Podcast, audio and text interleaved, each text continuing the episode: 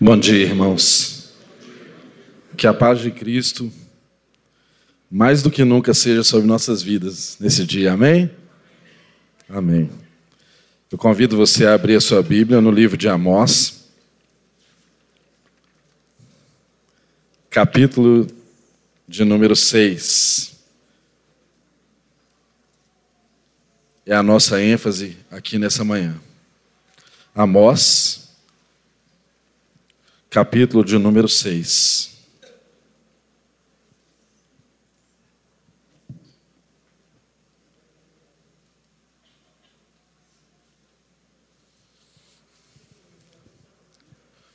Mas antes eu te convido a fazer uma oração.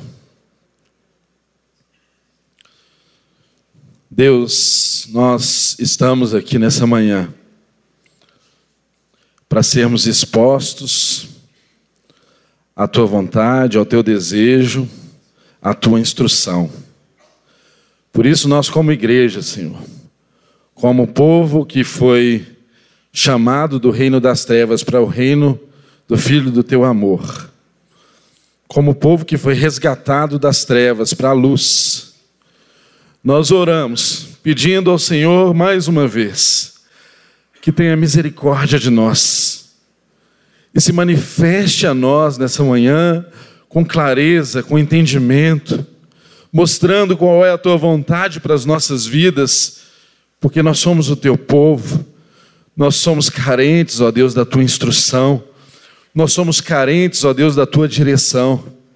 Ó Espírito de Deus, venha ministrar os nossos corações aqui nessa manhã e quebre de nós toda barreira, todo sofisma, toda preconcepção, todo preconceito, toda má compreensão, ó Deus, das Escrituras, do nosso tempo, da nossa cultura, tudo que possa ser, ó Deus, um impedimento para que compreendamos a Tua vontade para as nossas vidas. E eu lhe peço, Senhor, de um modo especial,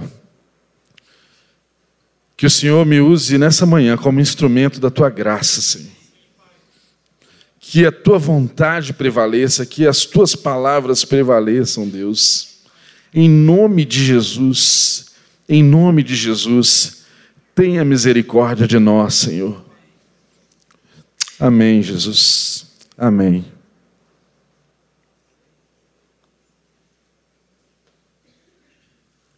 Queridos, estamos estudando aqui o livro do profeta Amós. Já estamos no capítulo de número 6 e temos aprendido tanto acerca do que Deus tem falado, do que Deus disse e do que Deus tem falado nos dias de hoje, através do profeta Amós. E é bom a gente relembrar aqui um pouco do, do que está sendo tratado aqui nesse momento histórico para que isso seja aplicado em nossas vidas no tempo de hoje. O profeta Amós é um homem que não tinha uma linhagem sacerdotal. Era um homem simples, um homem do campo, um homem que estava cuidando das suas tarefas rotineiras. Engraçado como Deus sempre chama alguém que está trabalhando, né? Ele nunca chama um desocupado.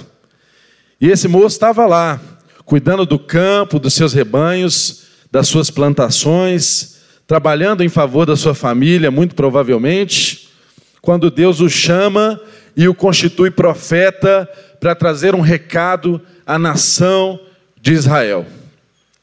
E Deus o faz de uma forma muito interessante, de uma forma simples, objetiva, usando metáforas, usando questões que eram do cotidiano do próprio Amós, para trazer à memória do povo de Deus aquilo que eles jamais poderiam ter esquecido ao longo da sua história. E nós vemos então, e nós vemos então, que esse era um tempo em que Israel gozava de paz, de prosperidade, era um tempo em que havia um aumento crescente da religiosidade, os cultos estavam lotados, os locais de adoração estavam cheios. Era um tempo em que tinha essa aparente prosperidade no meio do povo de Israel. Porque digo aparente? Essa prosperidade era aparente porque estava ali. Também um tempo de decadência moral e decadência social. Os magistrados, eles que eram levantados para julgar com justiça e com retidão. Eles pisavam os pobres. A justiça era comprada por subornos. Os pobres eram oprimidos por aquilo que deveria ser um instrumento de libertação na vida do povo. Os juízes eram corruptos. Só quem tinha dinheiro é que tinha acesso à justiça. Só quem podia comprar os juízes, os magistrados, é que tinham suas causas julgadas. O pobre era oprimido. O, o pobre era escorraçado. O pobre era dispensado rapidamente. Nós, ou quem é da área do direito, aqui vai entender o que eu vou dizer. É como se os juízes daquela época quisessem julgar os processos, extinguindo todos os processos sem análise do mérito. É o que nós chamamos de decisões rápidas, que nem entram no assunto e já dispensam logo. Aqueles juízes, eles não estavam se importando com de fato o que era a necessidade de quem levava um pleito diante deles. A gente também percebe nesse texto aqui que o problema não está localizado apenas nos tribunais.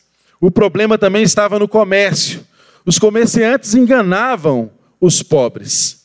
Os comerciantes diminuíam a medida das mercadorias. Eles colocavam um preço mais alto. Eles metiam o dedo na balança. Lembra daquela expressão do, do? Que você vai lá comprar, na hora que ele vai pesar, ele coloca o dedinho na balança para ter um peso maior do que é o verdadeiro? Bom, isso acontecia no meio daquele povo. Os comerciantes também enganavam e tramavam maneira de oprimir o pobre. Eles tributavam cada vez mais os oprimidos. Em vez de pensar em um sistema que distribuísse a renda, em vez de pensar em um sistema que fizessem todos ter acesso aos bens, às riquezas que aquela sociedade experimentavam. Não, eles preferiam aumentar o jugo sobre o pobre e preferiam tributá-los cada vez mais. Tributá-los cada vez mais. Gente, e uma coisa é verdade: sempre que você olhar para um reino, para um estado, para uma nação, onde os seus governantes vivem nababescamente, desperdiçam jantares caríssimos, pompa, pode ter certeza, alguém vai pagar essa conta. E nesse tempo não era diferente do nosso tempo.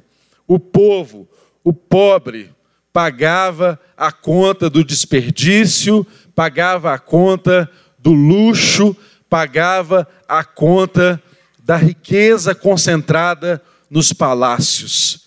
E nós entendemos aqui e percebemos nesse texto que os cultos religiosos, as adorações, elas aconteciam ritualisticamente, mas as pessoas, enquanto ali adoravam, contavam no relógio o tempo de terminar logo aquela adoração, para eles voltarem às suas más práticas. Como na semana passada, muito bem ilustrado aqui no culto. É como se saíssemos por essas escadas sem nenhum tipo de transformação em nossas vidas. Como se estivéssemos aqui ouvindo a palavra de Deus, mas no nosso coração e na nossa mente, contando o tempo para voltarmos a fazer as mesmas coisas que rotineiramente fazemos. Gente, é como se a palavra de Deus tivesse perdido o poder e a capacidade de nos transformar. E eu quero dizer uma coisa muito séria para você. Deus continua sendo Deus. O mesmo Deus que operou em Israel ontem, ele opera hoje em nossas vidas. O Evangelho é poder de Deus para a nossa transformação. O Evangelho pode nos tirar do buraco que nós entramos. O Evangelho pode nos libertar de nós mesmos. E esse povo precisava de libertação. Mas eu sei,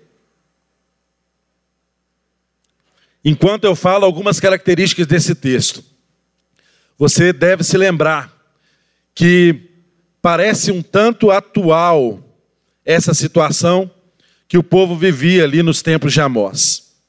Por quê? Nós continuamos oprimindo os pobres, nós continuamos permitindo luxo, nós continuamos fabricando ídolos em nossos corações, nós continuamos entendendo que a nossa segurança está em nossas riquezas, nós continuamos cultuando a Deus formalmente, mas não permitindo que Ele entre nas nossas vidas e nos nossos corações, nos transformando verdadeiramente naquilo que Ele deseja que sejamos. Irmãos, sabe o que estava acontecendo aqui? Por que Deus levantou esse profeta? Porque Israel perdeu a sua identidade. Israel se esqueceu de quem era. E quando nós nos esquecemos de quem somos, nós começamos a ter uma crise de identidade. Então nós fazemos aquilo que não fomos chamados para fazer. Nós começamos então a praticar atos que não combinam com a nossa vocação.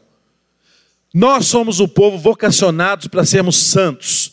Nós somos um povo vocacionado para sermos separados. Nós somos um povo vocacionados para andarmos com humildade, com mansidão, em obediência a Deus essa é a nossa vocação.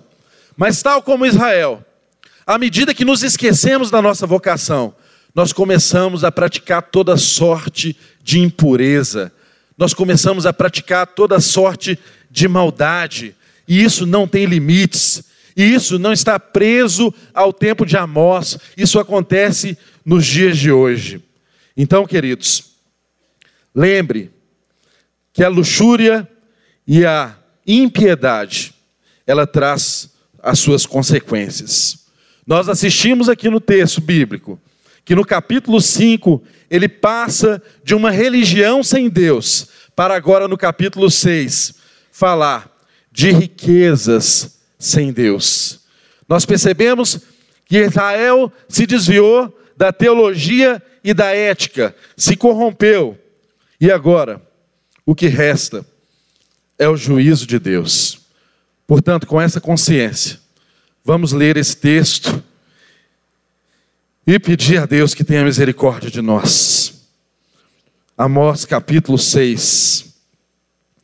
Está escrito: Ai dos que repousam em Sião e dos que estão seguros no monte de Samaria, que tem nome entre as primeiras nações e nos quais vem a casa de Israel Passai a Calné e vede, e dali ide a grande Ramate, depois descei a Gate dos filisteus. Serão melhores que os teus reinos? Ou será maior o seu termo do que o vosso termo? Vós que deitais, dilatais o dia mau, e vos chegais ao lugar da violência, que dormis em cama de marfim, e vos estendeis sobre os vossos leitos, e comeis o cordeiro do rebanho e os bezerros do meio da manada. Que cantais ao som do alaúde, e inventais para vós instrumentos músicos como Davi. Como Davi. Que bebeis vinho em taças, e vos ungis com o mais excelente óleo, mas não vos afligis pela quebra de José Verso 7: Eis que agora ireis em cativeiro entre os primeiros que forem cativos, e cessarão festins dos, regalo, dos regalados. Jurou o Senhor Jeová pela sua alma, o Senhor Deus dos exércitos. Tenho abominação pela soberba de Jacó, e aborreço os seus palácios, e entregarei a cidade e tudo que nela há. E acontecerá que, ficando o resto dez homens em uma casa, morrerão, e alguém tomará o seu tio ou o que queima, para levar os ossos para fora da casa, e dirá ao que estiver nos cantos da casa: Está ainda alguém contigo? E ele dirá: Ninguém. E dirá este: Cala-te, porque não podemos fazer menção do nome do Senhor. Porque eis que o Senhor manda, e será ferida a casa grande de quebraduras, e a casa pequena de fendas. Poderão correr carvalhos na rocha, poderão lavrá-las com bois, porque haveis vós tornado o juízo em fel e o fruto da justiça em alosna. Vós que vos alegrais de nada, vós que dizeis, não temos nos tornado poderosos por nossa força?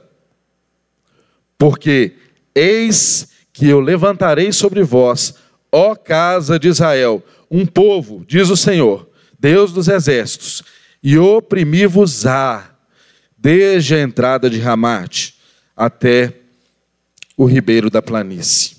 Senhor, mais uma vez, nós pedimos graça, misericórdia e revelação sobre nossas vidas diante do texto da tua palavra, Senhor. Traga revelação e plante em nós, ó Deus, ouvidos que ouçam a tua palavra. Que o mesmo Espírito esteja sobre a vida de quem prega e de quem ouve nessa hora, Senhor.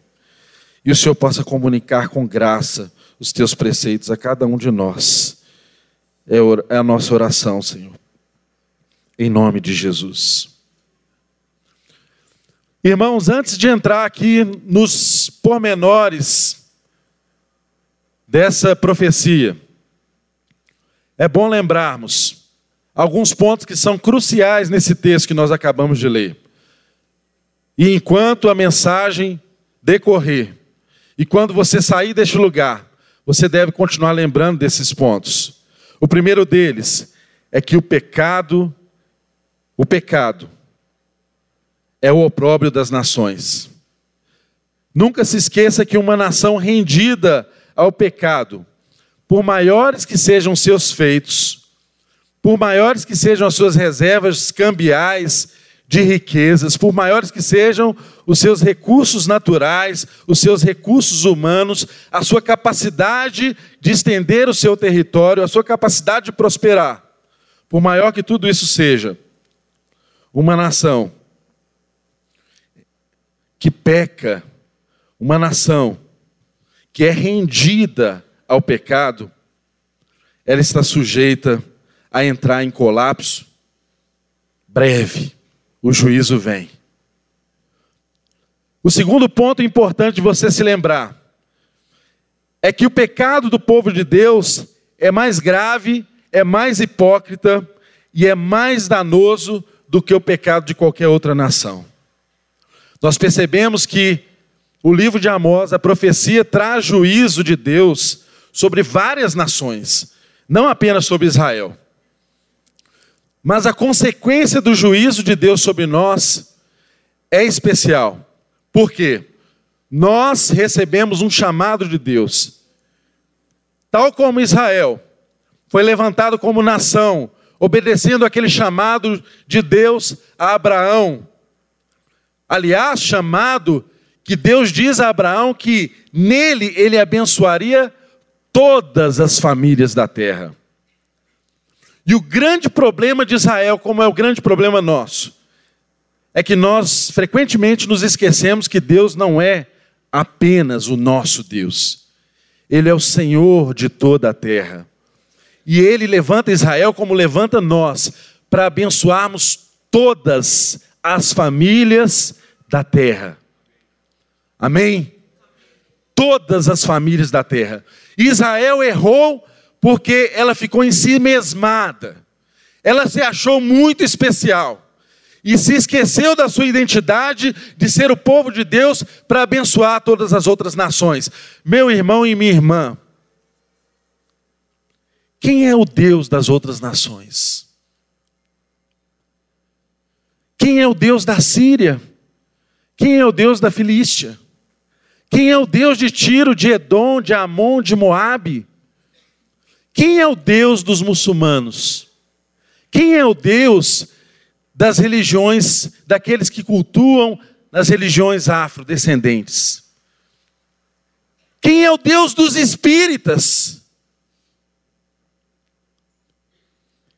Eu tenho certeza, e por isso não pergunto, pode ter passado seu, pelo seu coração que o Deus deles não é o seu Deus, mas eu quero te dizer uma coisa nessa manhã: só há um Deus e Pai de todos. O Deus deles é o nosso Deus, o soberano Senhor dos exércitos. Talvez eles apenas não tenham tido essa revelação, tal como você teve. Mas Deus é Deus de todas as nações. Deus é Deus de todos os povos. O nosso chamado se estende a todas as pessoas. Deus, nesse sentido, ele não é partidário, tal como Israel se tornou. Deus levantou um povo para ser exemplo e não para se achar. E por isso, nesse dia especial, pense: Deus não quer estabelecer um governo apenas para o seu povo, Deus quer estabelecer um governo que alcance todas as nações. Deus quer levantar o seu povo para ser exemplo para todas as nações. Porque Deus não é evangélico. Deus não cabe no seu esqueminha religioso. Deus não cabe no partido da sua preferência. Deus não cabe no seu discurso. Deus não cabe no seu programa. Deus é maior do que tudo isso, meu irmão e minha irmã. E o que Deus está demonstrando aqui, para nós, nesse texto, é que o povo de Deus incide em um pecado mais grave ainda, porque o povo de Deus é o povo da consciência. O povo de Deus é o povo que sabe o que carrega. O povo de Deus é o povo que deve saber qual é a sua identidade. O povo de Deus é o povo que sabe a quem veio. O povo de Deus é o povo que não muda conforme o sabor da política. O povo de Deus é o povo que não muda conforme os governantes. O povo de Deus é o povo que não se submete aos conchavos e aos cabrestos que são colocados sobre nós porque é um povo que tem consciência do seu chamado, é um povo que sabe quem é, é um povo que sabe para onde está indo, é um povo que é conduzido pelo Senhor dos Exércitos, e não por qualquer outro interesse que não seja o de Deus.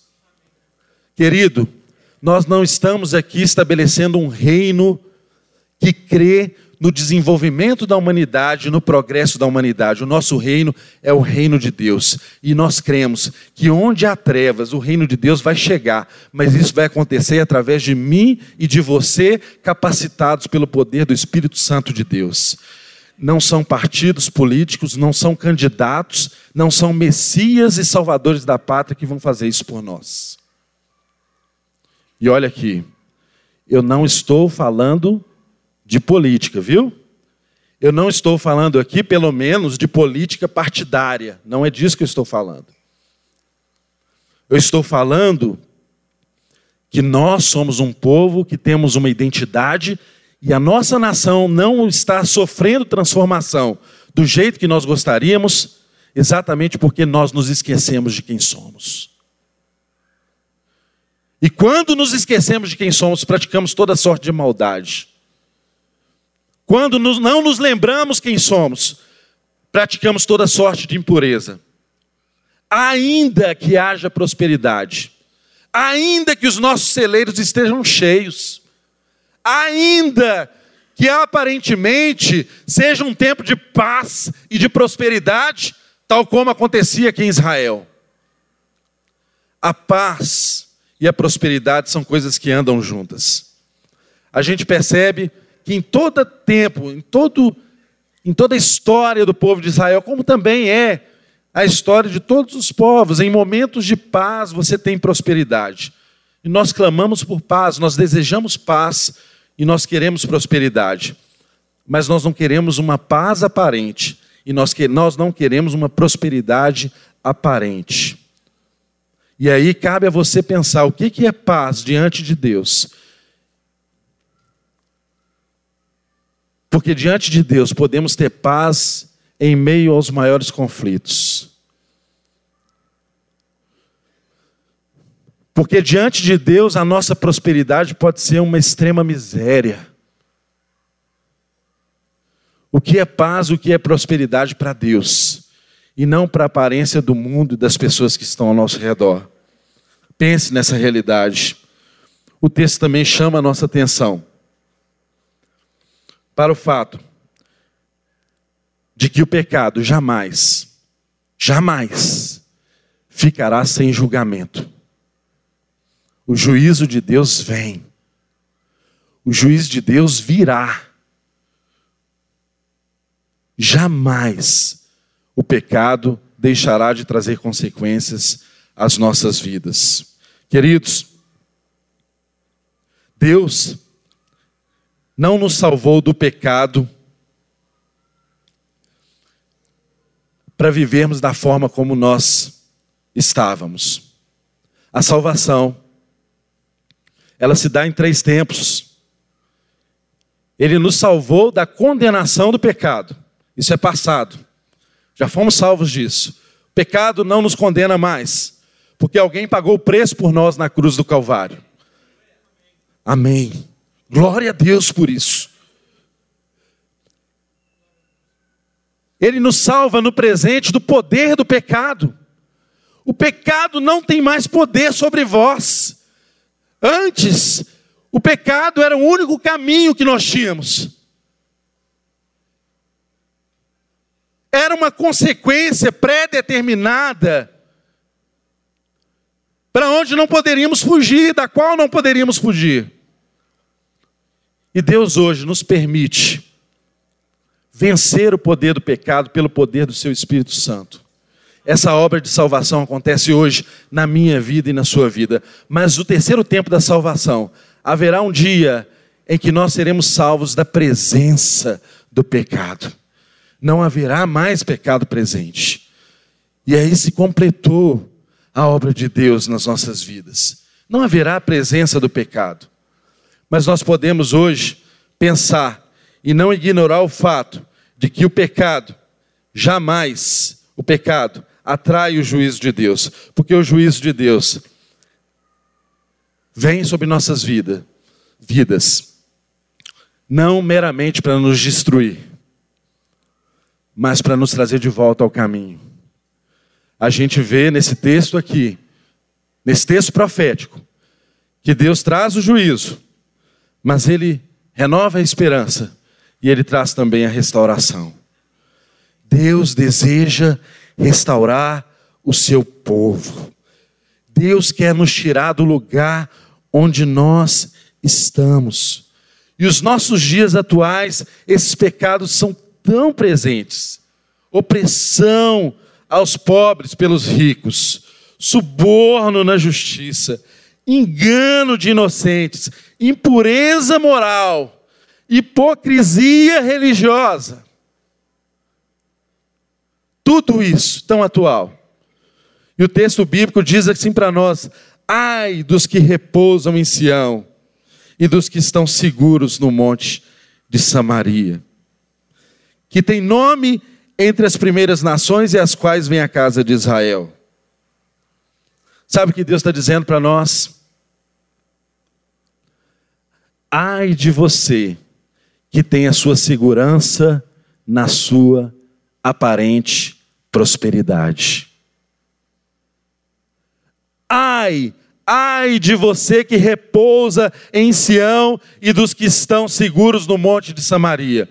Ai de você que pensa que construir uma cidade fortificada ao seu redor vai te salvar no dia do juízo de Deus. Ai de você que emprega o seu tempo, o seu trabalho, a sua força, os seus instrumentos, os seus dons, seus talentos, a sua riqueza, para se cercar de segurança nessas coisas. Ai de você, ai de mim, ai de nós. Sabe por quê, querido? Porque a nossa segurança deve estar em Deus. O Senhor é o nosso garantidor. O Espírito Santo de Deus é o penhor da nossa herança. A palavra de Deus nos garante. Penhor é garantia. Ele é a garantia da nossa herança. Então preste bem atenção. Não se estribe na sua prosperidade. Não pense que aquilo que Deus tem colocado nas tuas mãos tem um fim em si mesmo.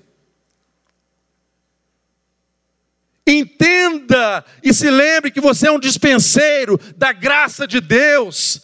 Nada chegou às suas mãos para ser algo que engrandece você mesmo. Você é um despenseiro. Você é um administrador de uma dispensa que não é o seu trabalho que enche. Você acha que o seu trabalho enche as latas na sua casa? Você acha que é o seu talento, que é a sua inteligência, a sua boa formação que põe comida na sua boca? Você acha que tem uma boa casa, dá uma boa escola para os seus filhos? Que é isso que garante quem você é em Deus e que garante o seu futuro? Repense os seus caminhos. Essa é a palavra de Deus para nós nos dias de hoje, porque, querido, paz e prosperidade pode ser algo extremamente aparente. Porque você pode ter dinheiro para ir para a Disney e os seus filhos viverem distante do que é alegria, segundo Deus.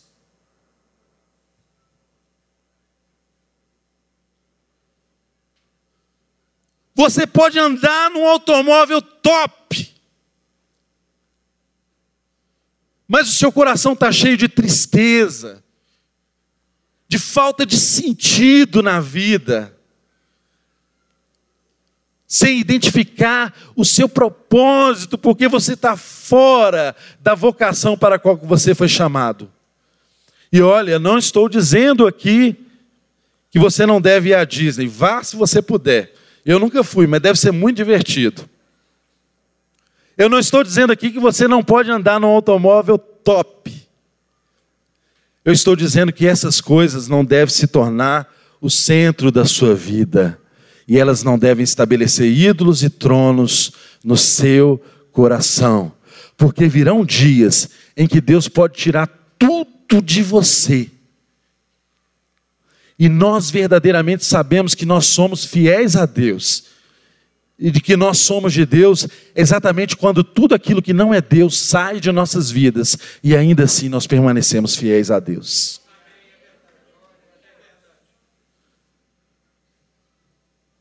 Essa é a verdadeira prosperidade.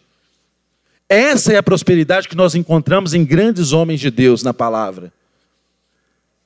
Essa é a prosperidade de Jó que não estava nas coisas, apesar de que ele era um homem extremamente rico, apesar de que ele era um homem materialmente próspero. Entenda, porque a palavra de Deus, para o Israel corrupto e para o Israel de Deus nos dias de hoje, ai de nós se nos repousarmos naquilo que nos dá segurança que não seja Deus. Ai de nós. Ai de nós. Vós que dilatais o dia mau, e vós que chegais ao lugar de violência. Ai de vós que dormis em camas de marfim,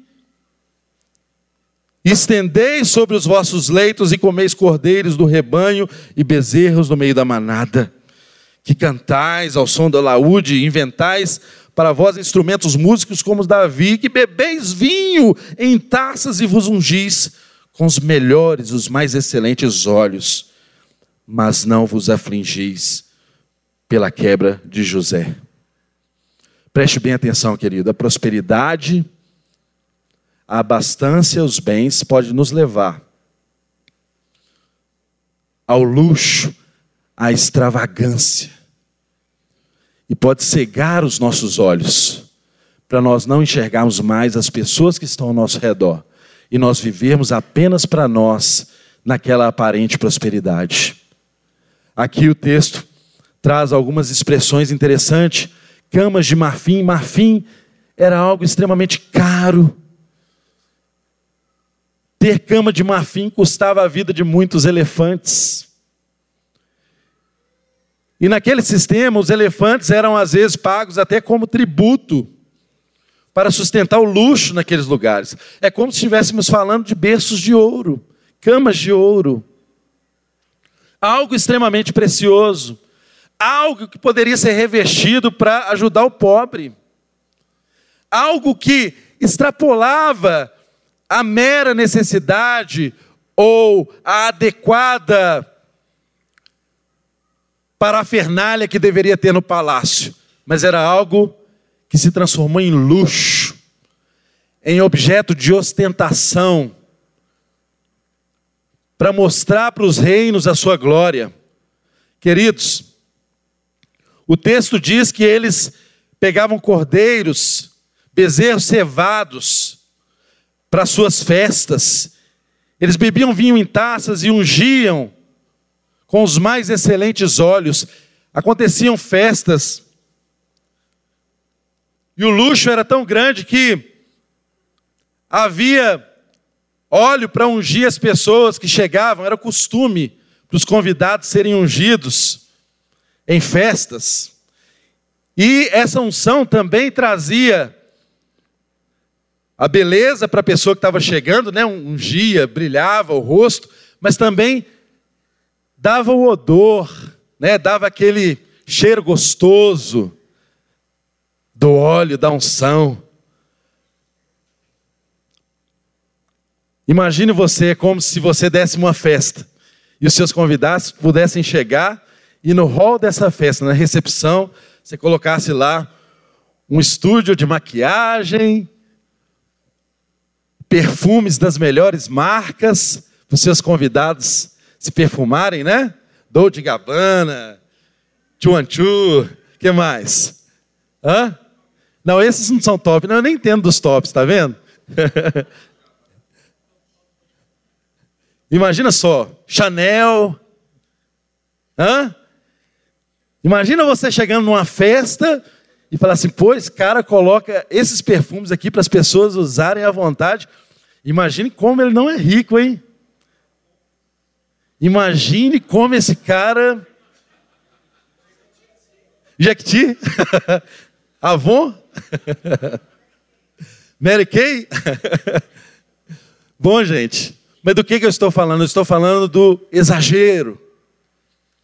Eu estou falando de perder o sentido das coisas, perder o sentido do, da utilidade dos bens e das riquezas, começar a ter as extravagâncias que a gente assiste ao extremo em principados né, da África, no Oriente, em que as pessoas estão morrendo de fome e os seus príncipes andando em carros pintados a ouro.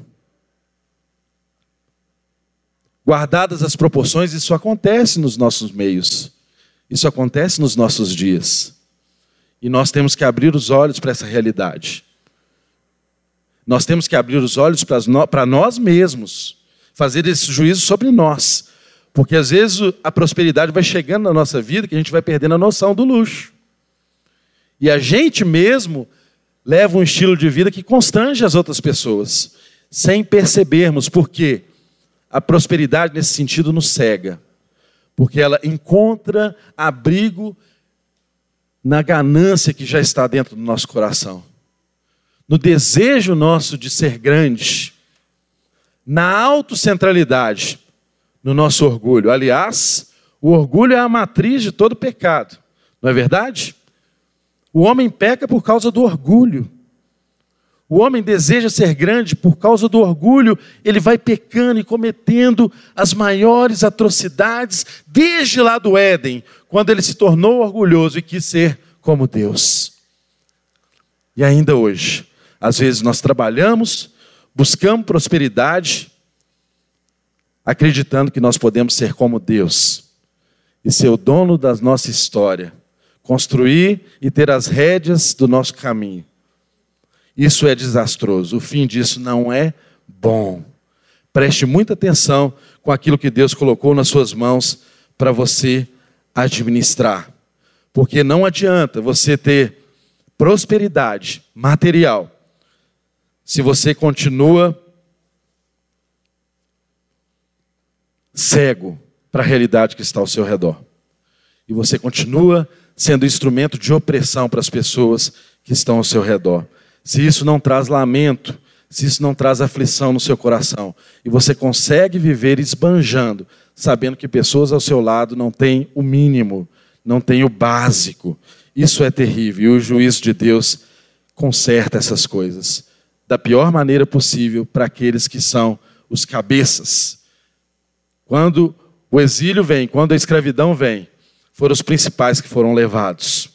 O texto nos diz que agora ireis para o cativeiro entre os primeiros que forem cativos e cessarão os seus festins de regalados. Jurou o Senhor Jeová pela sua alma, o Senhor dos exércitos. Tenho abominação pela soberba de Jacó e aborreço os seus palácios. E entregarei a cidade e tudo que nela há. Preste atenção nos palácios que você tem construído na sua vida.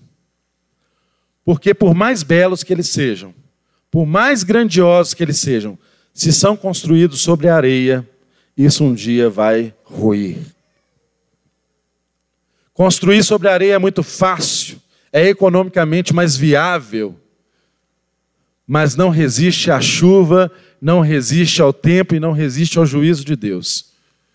Não tenha dúvida que as suas obras, os seus palácios, as suas construções serão um dia provadas pelo fogo. E tudo que for de palha, tudo que for de madeira não resistirá. Mas o que é pedra preciosa, o que você construiu com ouro, com prata, e que está sob o fundamento que é Jesus Cristo de Nazaré, isso permanecerá. Preste atenção em o que você está construindo na sua vida. Preste atenção nos palácios que você tem erguido, porque o juízo de Deus vem. Isso é inevitável, isso é uma fatalidade. Mas será que diante do juízo de Deus, aquilo que estamos, que estamos construindo vai resistir? Será que diante do crivo de Deus, o que nós temos construído está sob os fundamentos que é Jesus? Sabe por quê? Eu te pergunto isso. Porque um palácio construído sobre areia, sabe qual é a única solução ter, que tem para essa construção? Derrubar. Não dá para construir fundamento sobre o que está erguido. Tudo que está fora tem que ser derrubado.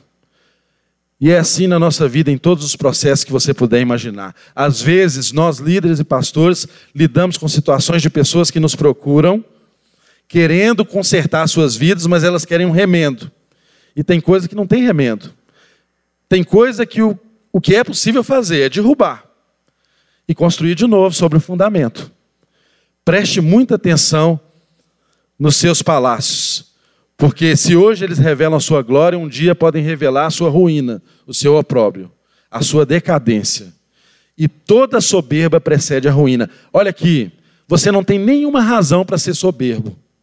Você não tem nenhuma razão para ser orgulhoso. Ao contrário do que muitos pregaram para você, eu quero te dizer nessa manhã: você foi alcançado pela graça de Deus, talvez porque você é um dos piores. Outros ainda não foram alcançados e você foi, talvez porque a lama já estava aqui, ó. A corda teve que ir primeiro em você. Não há nada de tão especial, bonitinho, legal em você para que Deus tivesse olhado para você e falasse: esse é meu. Não. É graça. É favor que você não merece e nunca merecerá. Jamais. Então não se perca naquilo que Deus colocar nas suas mãos. Não se perca na prosperidade que chegar à tua casa. Deus odeia. Deus odeia soberba. Ele odeia soberba. E o texto nos diz assim com muita claridade, com muita clareza, que alguém tomará o seu tio, numa cena fúnebre aqui, que o queima, que o queima para levar os ossos para fora da casa, e dirá ao que estiver nos cantos da casa: ah, Está alguém contigo? E ele dirá: Ninguém. E esse dirá: Cala-te, porque não podemos fazer menção do nome do Senhor. Porque eis que o Senhor manda, e será ferida a casa grande de quebraduras e a casa pequena de fendas. Querido, sabe de uma coisa? Deus está dizendo que o juízo dele vem, e não foi por falta de aviso, tanto em Israel como conosco. Deus avisou de variadas formas, Deus alertou de variadas formas. E sabe o que ele está dizendo aqui agora? Olha, quando vier a sua ruína, não restar ninguém mais. Cate lá os seus cadáveres para levá-los para o lugar que for designado. Junte os seus caquinhos e ó, calado. Não faça menção do meu nome.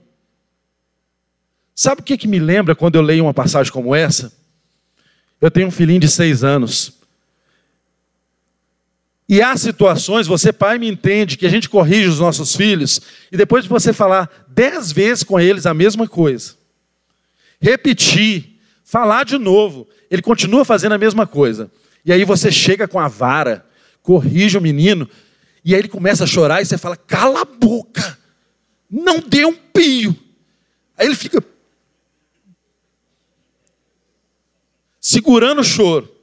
É isso que vem à minha memória. Eu te avisei, eu te falei dez mil vezes, eu mandei profetas, eu te alertei. Então sofra calado. Aprenda em cima dos monturos, dos entulhos da sua vida. Quem sou eu e que meu juízo vem? Eu não esqueci das suas obras. Eu não estou aqui apático, alienado do mundo. Eu não estou de olhos fechados para o que você está fazendo. O juízo vem, as consequências virão. E o texto nos ensina que não vai sobrar nada. A casa grande e a casa pequena serão destruídas. E ele traz aqui então uma ironia no verso 12, dizendo assim: poderão correr, correr cavalos na rocha, poderão lavrá-la com bois. Irmãos, alguém Imagina você, é fácil cavalos correr sobre a rocha? É um terreno impróprio para correr com cavalo, não é mesmo? Mais ainda, é possível lavrar a rocha com bois? Alguém planta na pedra aqui? Na rocha? É incompreensível isso, não é? É inconcebível, não é? É desarrazoado isso, não é? E ele então continua dizendo assim: olha, Poderão correr os cavalos na rocha? Poderão lavrá-la com bois? Por que haveis vós tornado o juízo em fel e o fruto da justiça em alosna? Tornar o juízo de Deus em fel e o fruto da, ju da justiça em alosna é tão ilógico quanto colocar cavalos para correr sobre a rocha, quanto tentar plantar, arar a rocha. A justiça, gente, o juízo. Para que, que existe justiça e juízo? É para corrigir as coisas, para dar a cada um o que é seu. O que nós conseguimos fazer com essa terra boa que Deus nos deu, nós nos apropriamos dela e cada um quer cuidar do seu pedaço. E chegamos ao nível de escravizar o nosso irmão e as pessoas não terem terra e as pessoas não terem o seu pedaço. Eu sei que no contexto de Israel se falava muito de terra, porque terra trazia dignidade, era onde a pessoa podia plantar, onde ela podia colher. Mas no nosso contexto, preste muita atenção. O juízo de Deus vem e fazer justiça social é dar a cada um o que ele precisa. Justiça social não é coisa dos tribunais, gente. Justiça social não é algo da justiça instituída, do poder judiciário. Justiça social nasce no nosso coração, mas ela precisa ser traduzida em atos, porque nós somos criados em Jesus, feitos em Cristo Jesus para boas obras. Então não venha com essa de discurso que é apenas no coração, não, tem que ser traduzido em atos. Nós precisamos fazer, praticar atos que transformem a vida das pessoas. Nós precisamos pensar em coisas que libertem as pessoas por que, que nós nos empregamos tanto em campanhas políticas? Eu vejo no Facebook como as pessoas são acaloradas para defender posições, partidos, mas eu não vejo ninguém lutando para salvar santas casas.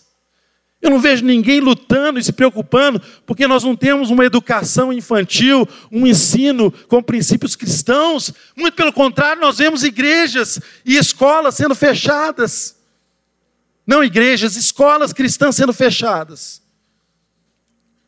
Quem dera se nós tivéssemos, tivéssemos a mesma fome e sede de defender políticas partidárias quando, como deveríamos tê-la para levar as pessoas um tratamento digno e adequado, para levar as pessoas uma escola, uma educação com princípios cristãos, para levar as pessoas a terem atendimento médico com dignidade. Por isso eu não vejo as pessoas se levantando. Por essa causa, eu não vejo os evangélicos se mobilizando. Muito pelo contrário, a gente vê outras categorias e religiões fazendo isso muito melhor do que nós. Pense e repense como você tem conduzido a sua vida, quais são os valores que tem te direcionado. Pense se você não tem sido uma massa de manobra de poderes instituídos que tentam te manipular e te julgar, e de quatro em quatro anos vem te dar um oi, tudo bem, um sorriso e pedir a sua mão.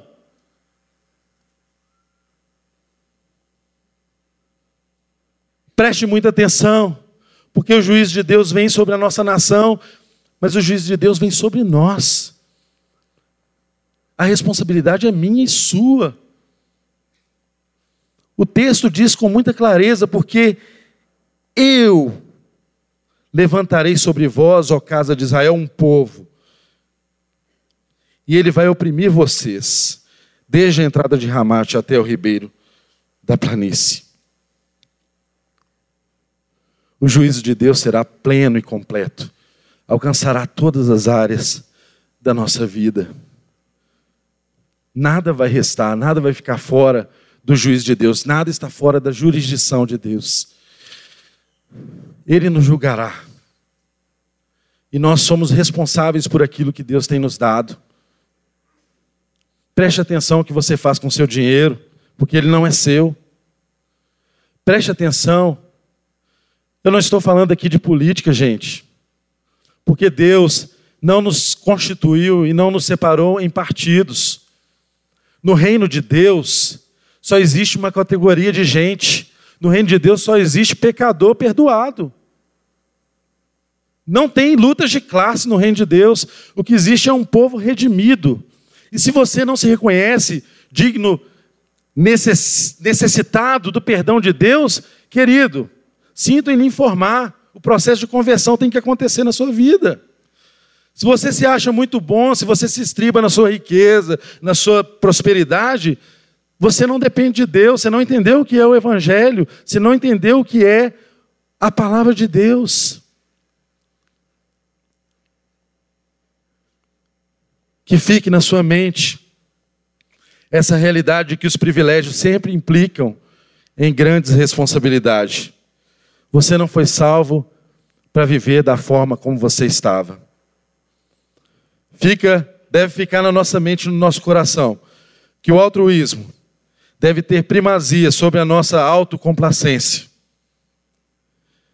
Nosso projeto de vida não é o prazer, tal como as coisas aqui dava prazer para aquelas pessoas, vinho, festas, palácios, casa de campo, casa da cidade. Nosso projeto de vida não está voltado para o prazer, mas para o serviço a Deus e às pessoas. Lembre-se que a soberba sempre termina em tragédia. Ninguém pode lutar contra Deus e prevalecer. A vontade de Deus é arbitrária. Deus vai impor a vontade dele sobre a sua vida, porque o projeto é dele. Você não é o personagem principal na história da humanidade. O mundo não gira em torno de você. Você é um coadjuvante. E Deus te usa e te destrói da forma como Ele quiser. Ele é soberano. E continua sendo e sempre será. Ele é mais importante que a sua vida. O propósito de Deus é maior do que a nossa vida. Entenda e ache o seu lugar.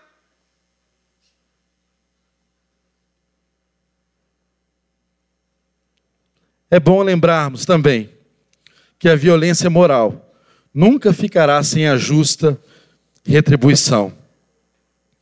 Um povo que confia no dinheiro, um povo que confia no poder da política,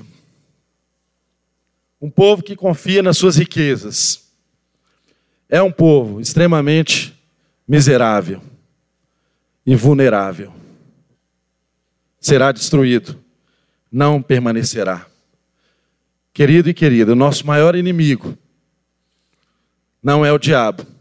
Às vezes, o nosso maior inimigo e o maior inimigo do povo de Deus é a soberba, é a arrogância, é a prepotência, é ser presunçoso, é presumir que você, por você mesmo, dá conta do recado e resolve a situação.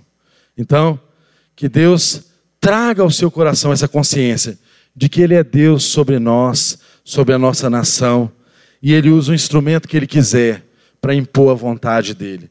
Não se submeta a nenhum tipo de cabresto.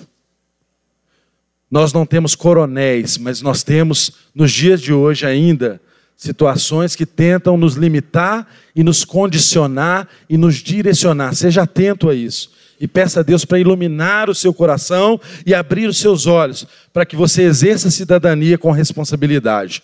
Em nome de Jesus. Fique de pé no seu lugar.